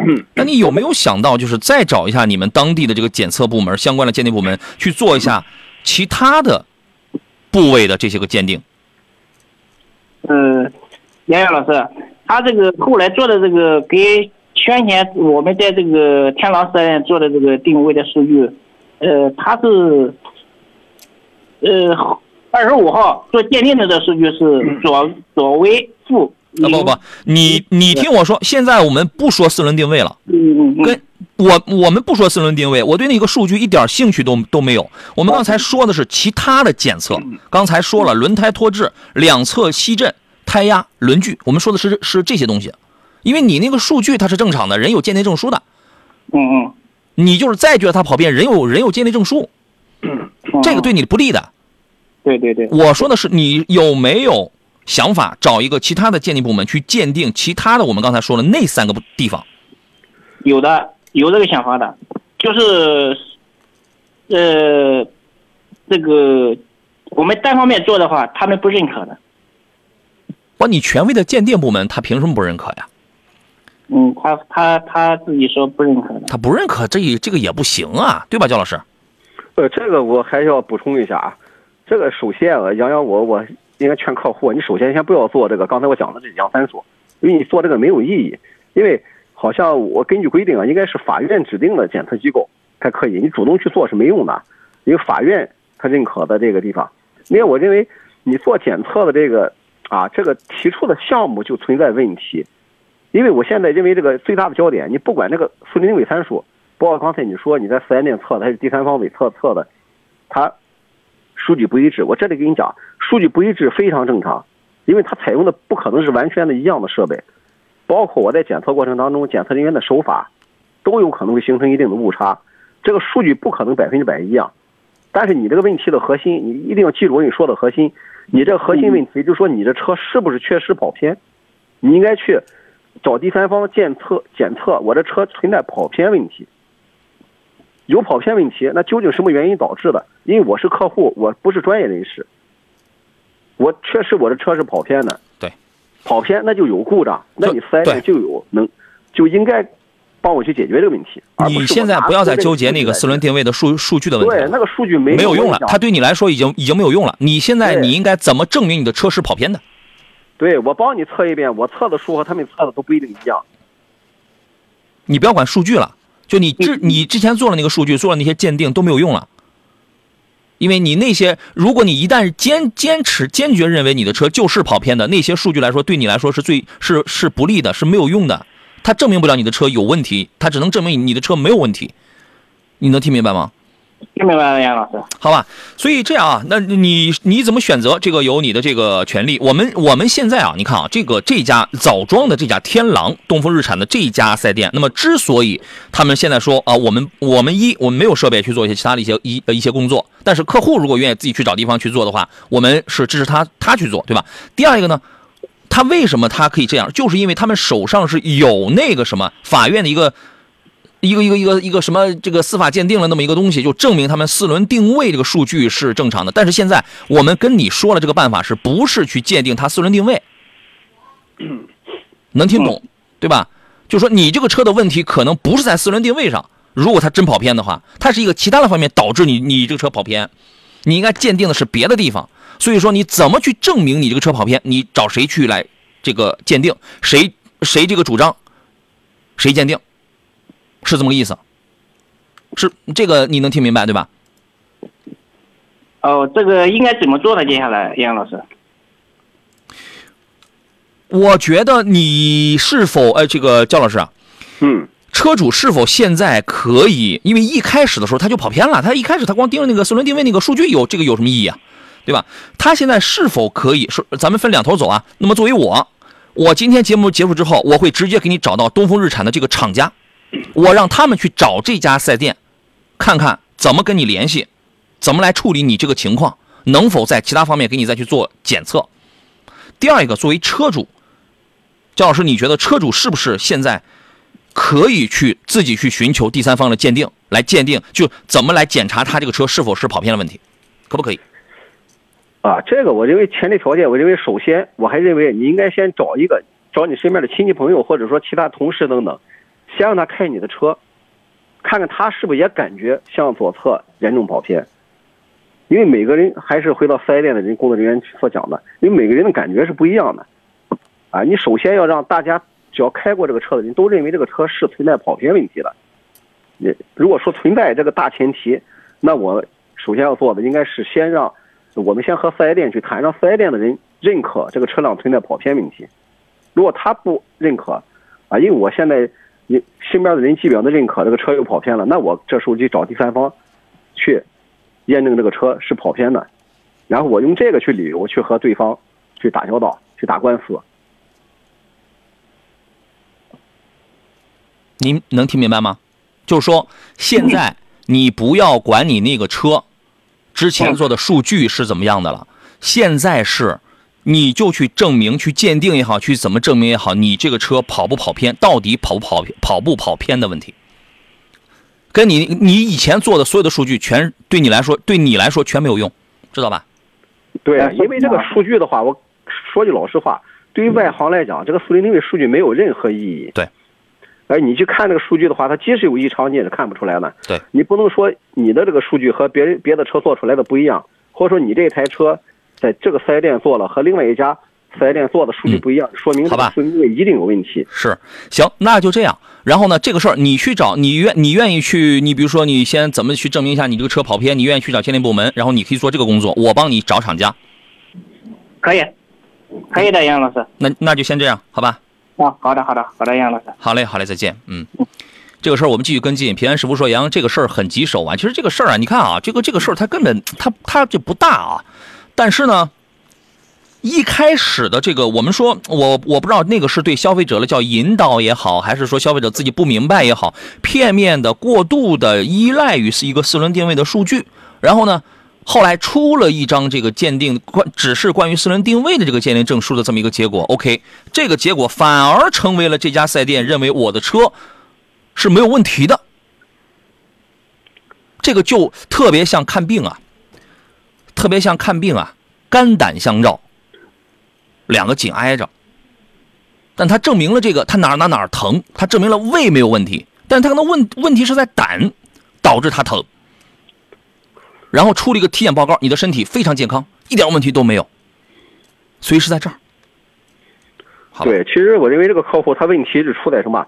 应该是把这个车辆跑偏作为一个主体去诉求，而不是拿一个四零零位数据去来说话。是，因为造成因为我的车辆是存在跑偏的问题，而走跑偏。嗯，我们来，各位，十六点的三十四分，欢迎您继续回到山东交通广播，每天下午的三点到五点为各位准时直播的专业汽车节目《汽车天下》的节目当中来，我是杨洋，谢谢大家的这个鼓励，说做这种节目挺不容易啊，这个做这种类型的节目着急上火的，我不着急上火啊，这个是吧？那是网红该干的事儿，咱们这有事说事儿，有理讲理，把事儿给捋清楚就可以了。我一般我是不着急上火的啊，也谢谢大家对我们节目的这个鼓励，专业啊，谢谢。呃，还有人发一微信，有理说不清，说这个事儿是不是应该排除跑偏的因素？感冒了不能光吃九九九九吧，试试其他的。呃，我理解你的意思，他现在不能，他现在就要抓跑偏，他不是排除跑偏的因素，他应该排除四轮定位，对吧？他是这意思，确实该试试这个其他的。我们说了就是这个办法。来，各位，我们继续回到节目当中来啊。今天呢，我们有好多朋友，然后都问一些选车、买车的问题啊。今天时间上确实没怎么顾得上这个回复啊。呃，因为导播告诉我来讲说，我们线上还有一位听众，然后在线上在等候，是吧？我们先请出今天的这个嘉宾焦建刚焦老师。你好，焦老师。哎，你好，杨洋。来，咱们来接通热线上等候的这位朋友是申先生吧？你好。哎，你好。啊，你好，是申先生对吗？呃，是的，是的，你好，主持人啊，请讲。哎，哎，周老师好，我我也想今天我刚好听到咱一个节目嘛，我正好我我有一个问题，我想咨询一下。嗯。呃，我那个车吧买了，你看快三年了，三年了，呃，当时买完之后，它那个刹车盘还是刹车片有异响。嗯。然后没买了没多久就有这个问题，然后我去四什么车？四 S 店去问，呃，凯迪拉克。哪个？具体哪个车？呃，凯迪拉克 XT 六，XT 六买了三年了，XT 六啊，现在还响吗？快三快三年了，对，他每次就是每每次在呃车比较冷车的时候，他就响，然后你开一段时间呢，踩一下刹车，多踩几下，嗯，开了一段它就好了，就不响了，所以这个问题。三年了，就一直到现在还在刹车异响。对对对，现在每次还是这样。你这三年，你这一段就好。三年，你这刹车盘片就没怎么打平过是吧？这个。所以你想问这是不是一个质量问题？嗯，对，因为他那个，你比如说三年六万公里，那个不是全保那个车就是呃质保吗？嗯嗯，我当时我就说这个问题，他说好像不属于质保范围内，这个刹车盘、刹车片之类的。嗯嗯，所以因为问题也不大嘛，这么长时间我也没再在意它。今天刚好听到咱们这个节目，嗯，所以说我就想咨询一下，想问一下这是不是个质量问题啊？啊，对，好，一般车热了之后，这个异响就没了啊。啊，对对对，你多踩深踩几次刹车，跑个呃一二百米，深踩几次刹车，好像就好了。嗯，好，就没有声音了。好，啊，焦老师来给把把关。哦，他这问题的话，要是根据他说的这个踩几脚刹车就能够分离，就说不再出这个声音的话，那很有可能还是这个刹车的分泵或者刹车线回位不是特别好导致的。从新车的时候就开始，他就有这个毛病。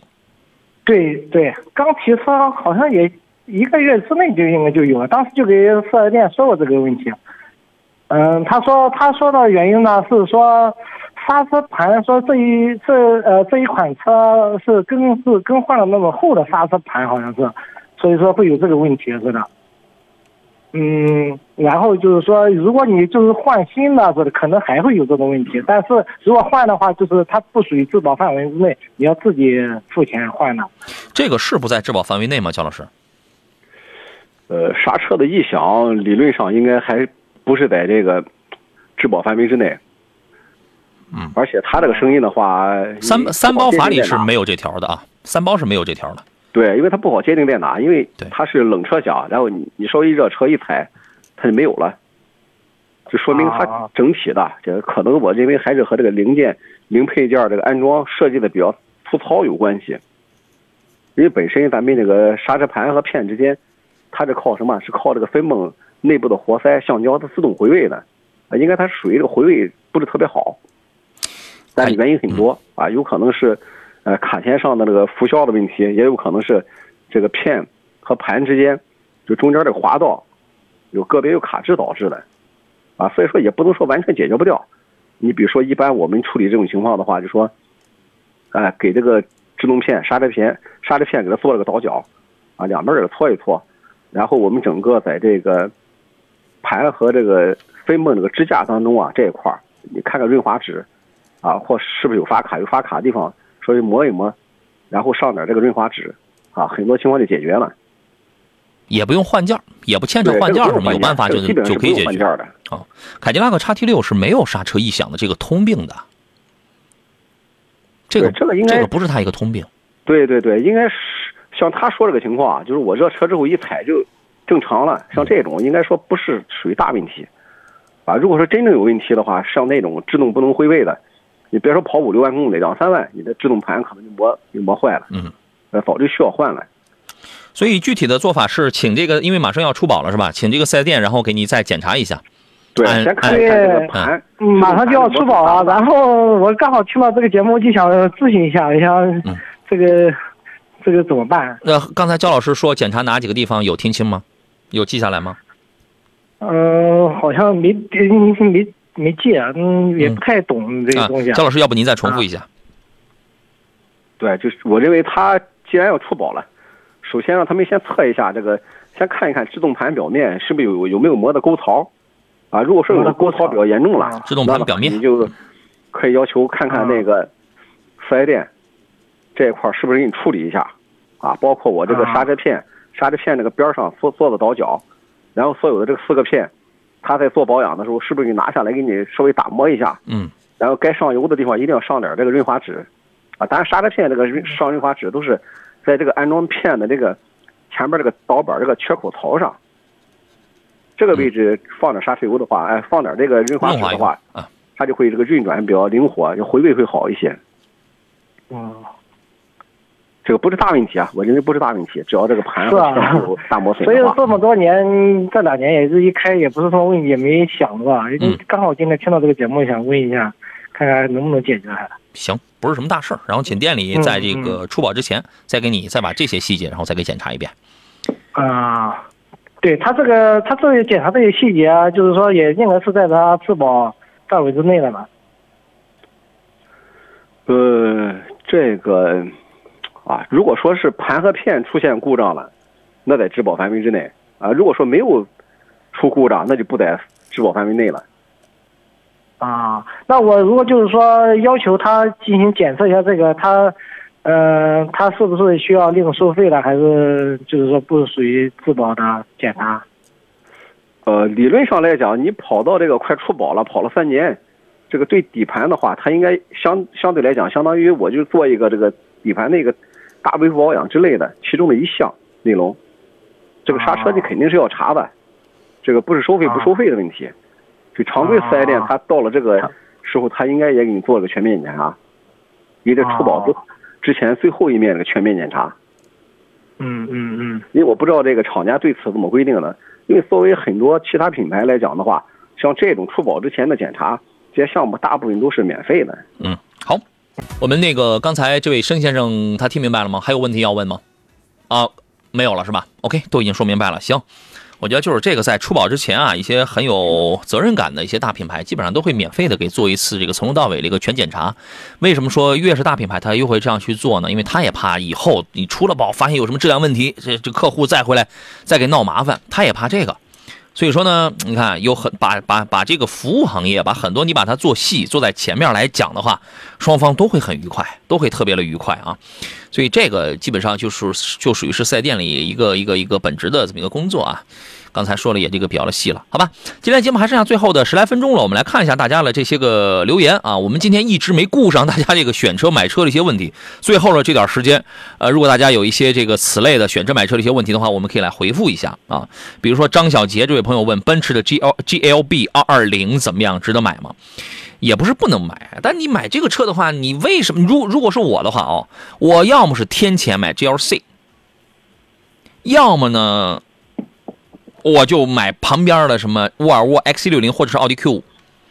你弄一个 GLB，GLB 二百的起点就是和七八万的雷诺克雷宾是完全一样的，就是车标不一样，里里外外的长相略有不一样，一样的发动机，一样的变速箱，一样的底盘结构。当时二者是有一个联盟，你知道吗？所以说呢，你又嫌 1.3T 的动力不行，OK，我来个三十三三十多万，我来个二二零，这是一种什么样的心情？你对他是真爱啊，是吧？所以我觉得不是不能买啊，他就是，反正在我的这个字典里，我觉得这个车呢没意思，要么我 GLC 去了，要么我就其他的那几个中中型去了啊。你说他那个七座真能当七座用吗？对吧？啊，姜老师，您看好这个车子吗？啊，还是有点小啊。这像主持人所讲的，这个我认为属于一种鸡类型的。这个确实，如果说你确实就想选这款车，那也无妨。嗯。但确实是要要我的话，我肯定不会买。那肯定要考虑，要不然的话，就是说再升值一下啊，升级一下，升级一下其他的车型，或者说呃考虑其他的相关的啊，其他品牌的。对吧？你看啊，这个 GLC 现在已经有优惠了。就是你要是真想买这种就是奔驰家里比较好的这个 SUV 的话，哦，GLC 绝对这个品质它就完全不太一样了。你又你肯定觉得 GLA 太小了，哎，GLB 我觉得这空间还真挺好，价格也我也能接受。但是当你知道它的这个起步的这个点就是一个一个雷诺克雷宾的时候，那你那你心里是什么滋味呢？对不对？全景天窗说星越的油气混动可以吗？星星越现在它分有四个车了吧？我们数一数，一个是纯油的，一个是油电混的，就挂蓝牌那个那个油电混的是 B 呃 B H 一型号的那个三缸的这个发动机，百热效率百分之四十三点三二的那个，还有一个是普通的普通的有一个插电混吧？哎，普通那个那个插电混有有有还是没有？我忘了。然后就是我开过的那个增程式的那个是插电混的，那个纯电能跑两百零五公里的，大概是有这是有这么四个车子吧。我不知道你看是哪一个。如果就是那个纯油电混了那个的话，我觉得还好，我觉得还好。但是你可能会纠结说那个三缸行还是不行，对吧？啊，对于这个车，呃，对于它这个问题，您是会给一个什么样的建议呢，焦老师？嗯啊，其实目前这个情况啊，尽量能够插电混，我认为还是以插电混为主，因为它毕竟还是个主流，对，插电主流嘛。从目前来看，对，油电混那属于一个只能说是一个落后技术了。哎。你说你家里当然可能也有也会有一些朋友说，我家里真的是安不了充电桩，充电很不方便，那这就真没办法了，对吧？你这样的话只能买油电混。如果条件允许的话，你买插电混，插电混是你现在等等于是在拥抱一个短暂的未来，虽然它也是个过渡产品，但是我感觉它这一步还跨在了一个纯油电混的前面呢，是不是这样，焦老师？对你至少这个十年八年之内，这个插电混是淘汰不掉的。对啊。也包括咱们看国内这些厂商，包括国外一些厂商，为什么大家就说，啊，好多我坚持走纯电路线的，突然又回到这个增程式或者说插电混上来，嗯，就明显能看出来。对，因为从目前这个阶段，这个插电混作为厂家来讲，这是应该是必由之路吧？嗯，我除非我直接跳过去，你跳过去的代价有可能什么？像北汽一样丧失市场啊！大家看这例子看出来，你北汽直接跳过这个混合动力了，嗯，它这个纯电它卖的不好啊。对对。现在有的也卖的不好啊，油反正油的也不行，电力也不行。是啊，相当于它上上不了，下不去。对，这这很尴尬的一个境地。是，所以说这就是为什么呃，长安福特的这个锐界 A1 当出了一个油电混之后啊，我在节目当中我说过一个话，我说我感觉这位老兄怎么睡了好几年，现在昏昏然起步这么晚，就是因为这样啊。因为它也不是个插电混，它就是一个一点一度电，一个那么小的一个两节干电池一样的那么一个小小的油电混，它有啥用啊？人家现在这个油电混的市场，国产车都一大堆了，更何况老炮了，这个什么丰田、本田的都牢牢占据了。你说你现在你再出一个，就是这种油电混的，也不是不行，但你的意义、你的先机、先机都没了，对吧？你这在哪儿了？好吧。说两个新车吧，一个是长城炮。今天在我们节目前边有人问那个山海炮怎么样？山海炮车倒是行啊，能力也很强，内饰还挺豪华，就价格是真不便宜啊。这个长城的这个炮家族啊，我跟我跟大家讲啊，就是大家你不要一觉得皮卡一定是一个低等的一个生产工具，还真不是。据我数据我记得不一定准啊，就之前我看过有一个材料，有一个报告说这个买这个山海炮的这波人啊。有百分之五十的人，焦老师，你猜他是买多少钱的山海炮？有一半的人，你也甭猜了。我告诉你，有一半的人猜不到，猜不到。是，我也猜不到啊！我是看了那个材料上写的，有一半的人买的是三十万的，就很高配的那种山海炮。想不到吧？就而且说这种人，据他们的这个调研啊，这是另外的有一个公司然后做了一个调研。说，据他们调研说，这波人往往家里都有一个至少是什么五十万到一百万的车，然后拿这个炮做了一个天头。是这样的，所以我们我们原来觉得是不是差不多 买个二十万以里的十来万的就就行了？哎呀，看看来还真不是啊！有钱人的生活我们还真不太懂。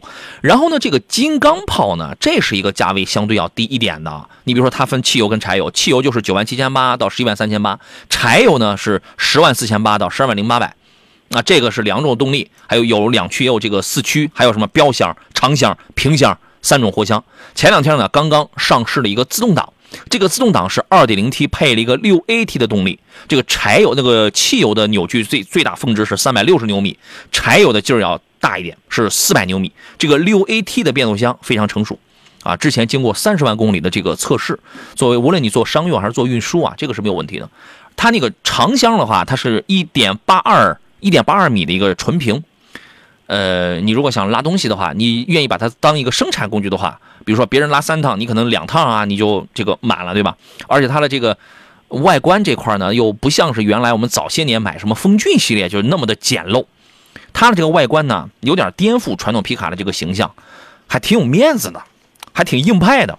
目前呢，长城皮卡呢，在全国有两千多家这个销售网点，呃，有负责销售的，有负责这个售后的。长城皮卡这个认知率还是比较高的，二手车的保值率也比较高，五年的残值可以达到百分之四十七，所以在二手车市场当中，在皮卡这一类里边，还算是比较不错的啊。所以皮卡呢，我觉得属于既属于是车轮上的一种消费，也是车轮上一种价值的创造者吧，对吧？无论是这个。你玩你把它当一个娱乐性的一个工具，城市生活的这种玩玩家，或者说你把你你把它当成一个家庭生产生活的一个需要，一个私营经济的一个发展，我它的使用的场景可能会更多元化一些，好吧？这是一个车子。然后呢，还有这个前两天呢，有那个智己的 LS 七啊，刚刚在这个济南举办了一个交车的仪式，一下子交了二十多台这个 LS 七啊，还有 L 七。啊，LS 七呢？这个车是刚刚上市，上个月二月十号刚刚上市的，三月一号开始全国交付啊。呃，应该说这个上升的势头是比较好的。我看了一下它那个上险量，连续几个礼拜呢都是在高端新能源 SUV 的第一梯队，所以这属于是一个黑马。有人说这个车哪里好呢？第一，我觉得它的在硬件的智能化方面，因为它属于是上汽旗下一个高端的一个新能源的一个子品牌。LS 七用的是英伟达的 Oryx L 的一个超高算力的芯片，用了两颗激光雷达。高线数的激光雷达，所以说你知道它为什么卖的贵啊？它为什么瞄准的是三五十万的这个消费群体啊？硬件用的好，然后也用了高通八幺五五的这个智仓 SOC 的这个芯片，反正舱内啊，什么半幅的方向盘、可升降的智慧屏等等，全部都有。那个皮子啊，什么做工啊、填充啊、舒适性，这个真的是非常 OK，而且零重力的扶感座椅，这个反正舒适性这块是是比较好啊。另外，这个在智驾方面呢，它有 RMAD 的一个智能驾驶，这个已经它的水平已经在全世界的一个第一梯队了。它有十六项的这个智能驾驶辅助功能，啊，所以说这个车呢，而且在今年的第二季度会正式发布一个高速高架的 NOA。现在很多品牌都在做这个 NOA，NOA 主要是指的是这个城市当中在复杂路况上一些智能驾驶辅助的这个功能。大家都知道，在高速是吧，相对空旷一点的，大家都规规矩矩按道跑的这个地方。难度说实话相对低一点，你别看它速速度快啊，它难度可能要低一点。但是在这个城市高架路还有这个市区路况的这种 NOA 啊，其实难度还是非常大的。嗯，是这样吗，姜老师？呃，肯定是啊，因为从路况来讲的话，你市区这个驾驶，它面临这个路况更复杂。是咱们国内每年它都有一个这个对这个智能汽车的一个测试啊，嗯，每年都有一这么一个机会，大家能看到不同厂商，应该讲在这个晴朗天气。光线良好的情况下，大家表现相对来讲都不错，都挺好。但目前都是在视线不好，比如说雨雪天，对啊，确实是表现的都一般吧。对，遮挡摄像头啊，呃，有的时候呢，这个大家这你要是开着车，我我知道大家有的人可能工作比较忙啊，你的那个车如果前边有那个毫米波雷达什么，就是这种这种东西啊，一定不要被什么异物遮挡啊。你有的时候车很脏，你来不及去洗车，或者一旦有异物遮挡的时候，是要影响这个车的。一些功能的，好吧？唯平居主说：“老师，快快快快回复我！一会有人来打扰我了。你是什么问题啊？你的问题上哪去了呢？我没啊，我看到了。推荐一款燃油车，安全性好、皮实耐用的十五万左右的 SUV。你要是真想在十五万左右想买燃油的，而且尤其是安全性比较好，就皮实耐用这个层面，我觉得大家都差不了太多。你能跑多少呢？你能开多少年呢？对吧？真想要安全性好的，一定要买国产车，因为十五万。”说高不高，虽然说低不低，但是说高不高。对不对？这个价位的国产车，你要买准了，买一流的那种啊，被动安全、主动安全，很到位的，很到位的。所以这个就是我给你的这么一个出发点。那么具体有哪些选项？焦老师，您给推荐几个？啊，好多，你像长安、长城，嗯，比亚迪，嗯就多的是，都能找到这个相关的车型。是，呃，你他你是要什么车？要 SUV 吗？啊，要 SUV，SUV 的话，这个比亚迪在这个价位它没有什么。你要你要你要买一个很小的那种的话，那就没有没那个就没有意思了，对吧？比亚迪现在主推的是点买其实你这个价位啊，嗯，你比如说像星越这种车，你要揣着总体十五万，你可能买不到很好的配置，你只能买一个低配，低配的主动安全配置可能没那么高。但是它动力挺好，2.0T 空间也挺大，对吧？但是你可以往下探一步，买一个紧凑级的，比如说博越 L，因为它是全系标配 L2 的。你这种小车，动力够用，1.5T 不会很生猛，动力够用，主动安全配置很丰富。奇瑞，对吧？瑞虎八系列，然后还有刚才您还谈到了什么长安，对吧？长安 CS75，长城也可以，H6，就你买这种国产车，十五万落地买到比较没问题高配了，这种价位。对，一定是瞄着这个去的啊，好吧？今天时间关系，咱们到这儿了。再次感谢来自中国汽车工程学会的高级工程师焦建刚焦老师来做客，咱们下期节目再见。好的，再见。好嘞，也谢谢电幕前诸位的收听收看，我是杨洋，每天下午的三点到五点两个小时，汽车天下准时陪伴，咱们明天下午再见，拜拜。